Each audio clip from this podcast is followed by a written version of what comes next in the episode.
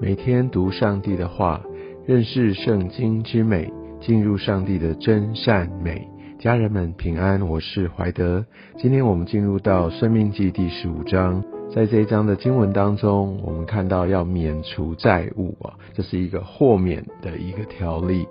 我想在这整章的经文当中，他就要强调上帝的恩典。还有我们怎么看待我们所有的这些的财物？我们必须知道，这一切所有都来自于神。我们被赋予的角色，其实就是上帝的管家，不是吗？所以这一切都来自于神。所以我们可以看到，在这一开始，呃，在每逢七年的末一年，就要来施行豁免，就是当那个时候如果还有债务的话，那债主啊就应该要来豁免，让这个欠债的人他就可以不用还啊。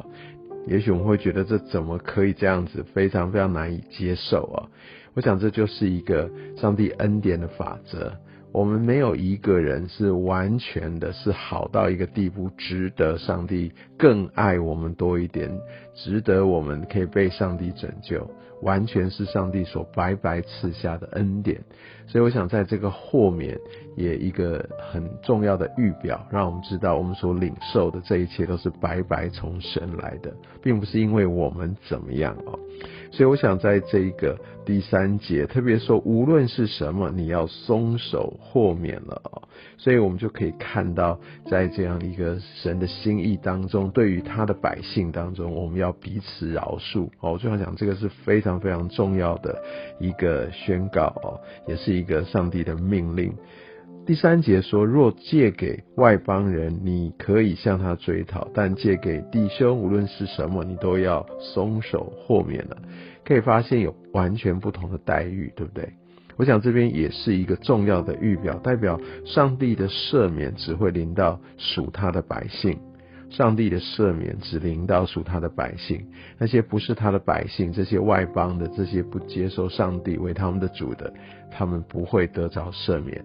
所以我们可以看到，在呃我们的救恩当中，只有那些相信耶稣基督的人，只有那些领受、愿意接受救恩的人，他们才成为上帝的儿女，他们才有这样的一个权柄。而同样的，上帝的这样的一个赦免、罪债的抹去，啊，这些都只有针对于上帝的儿女，属他的百姓。那也许我们就会想到说，哇，那我这样给出去了，我豁免了，那我怎么办？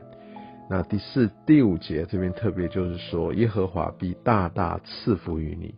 我们所给出去的，我们所做的，上帝他都完全的纪念。第六节这边也在更进一步讲到上帝的应许，因为耶和华你的神，并照他所应许你的赐福于你，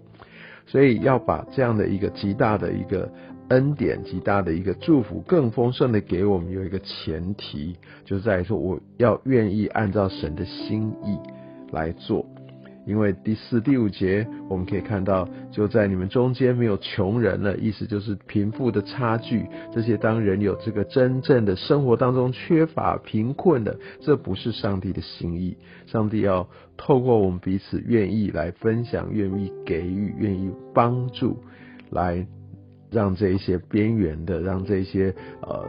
非常不足的，他可以得着供应。上帝透过这样的一个方式，来让他的百姓可以得以呃可以互相来帮助，也可以得着他们所需要的。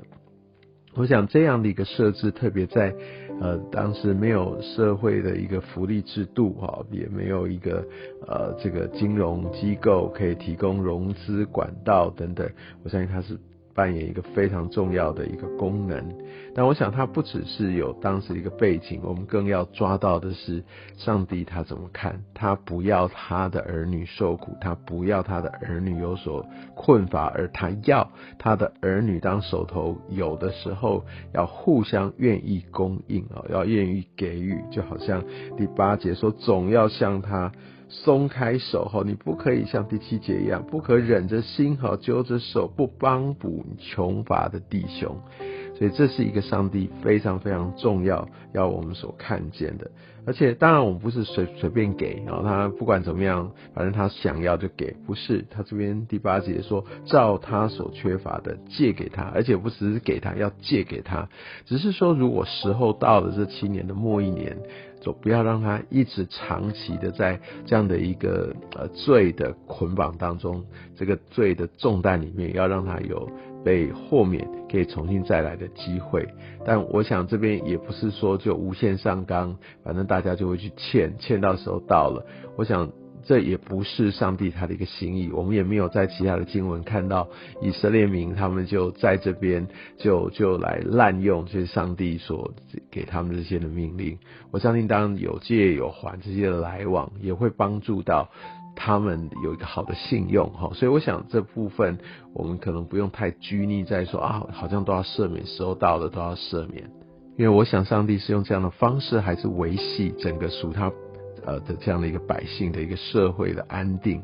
跟一个制度的一个维系啊，第九节这边也提醒这些呃有能力的人，不可以说哎七年那个时间快到了，那你就想说哇，要是我现在借给他，到时候他又不用还了，所以就故意不借。他这边就说，如果是这样的话，当他真的有需要的话，那你看你明明可以给，你又不给他，他向上帝求告时，这个罪归你了。这是蛮严重的事情，所以我想上帝在这边叫他的百姓，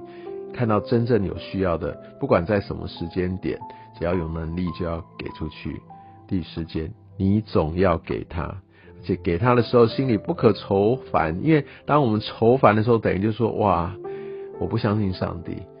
上帝明明就说他要给我们一切的赐福，但是我就一直想到这就是我的，哇，好可惜，你知道吗？当我们没有按照上帝的一个心意法则来管理财富的时候，其实我们并没有真正进入到财富的自由。透过这样的一个我们心里面的不舒服，也显明我们到底看上帝到底他的地位在哪里，我们也。看到我们的钱财，也许他占有的地位远远比我们想象中来的大，所以，我们从这样的一个制度当中，我们也可以让自己的心被显明。所以，我们可以看到，在这段经文当中，真的就是一个恢复，就是一个赦免，一个得着自由。后面也讲到奴仆得自由。的一个一个条例哈，那我想在奴仆他们被卖，都是因为身呃身家各方面财产上面有一些的缺乏，而自己必须来卖给主人，当然就给他们机会可以重新再来，让他可以自由的出去。但是如果说呃他很乐意再继续效力给那个主人，他要永远成为他的奴仆，那我想这边也给了他的这样的一个方式。我想这也预表，其实我们都要做义的奴仆，我们不是成为罪的奴仆，所以我们都要从这边脱困出来，然后我们要把自己委身在神里面，而在最后讲到在出生的这些投生的牲畜都要归给神啊。那这头生的，分别出来，不可以再来盈利，就是说不可以用它耕地，不可以用它剪毛，就是单单的献给神。而且再提醒是要那个完美，没有瑕疵的献给神。虽然是头生的，如果有瑕疵，呃，不要献给神。我想这也象征着我们呃在线上是要把自己最好的时间、最好的部分、最好的体力、最好的一切，因为这代表我们对神的一个尊崇。所以，我们再一次的强调，在这一章的主题，其实不在于说豁免啊这些的割舍，而是在于上帝他为我们预备的恩典跟赐福，把这个次序要搞对。好，所以如果说我若不认同，会不会也因为我觉得我所有的是我的，或者说这是我应得的？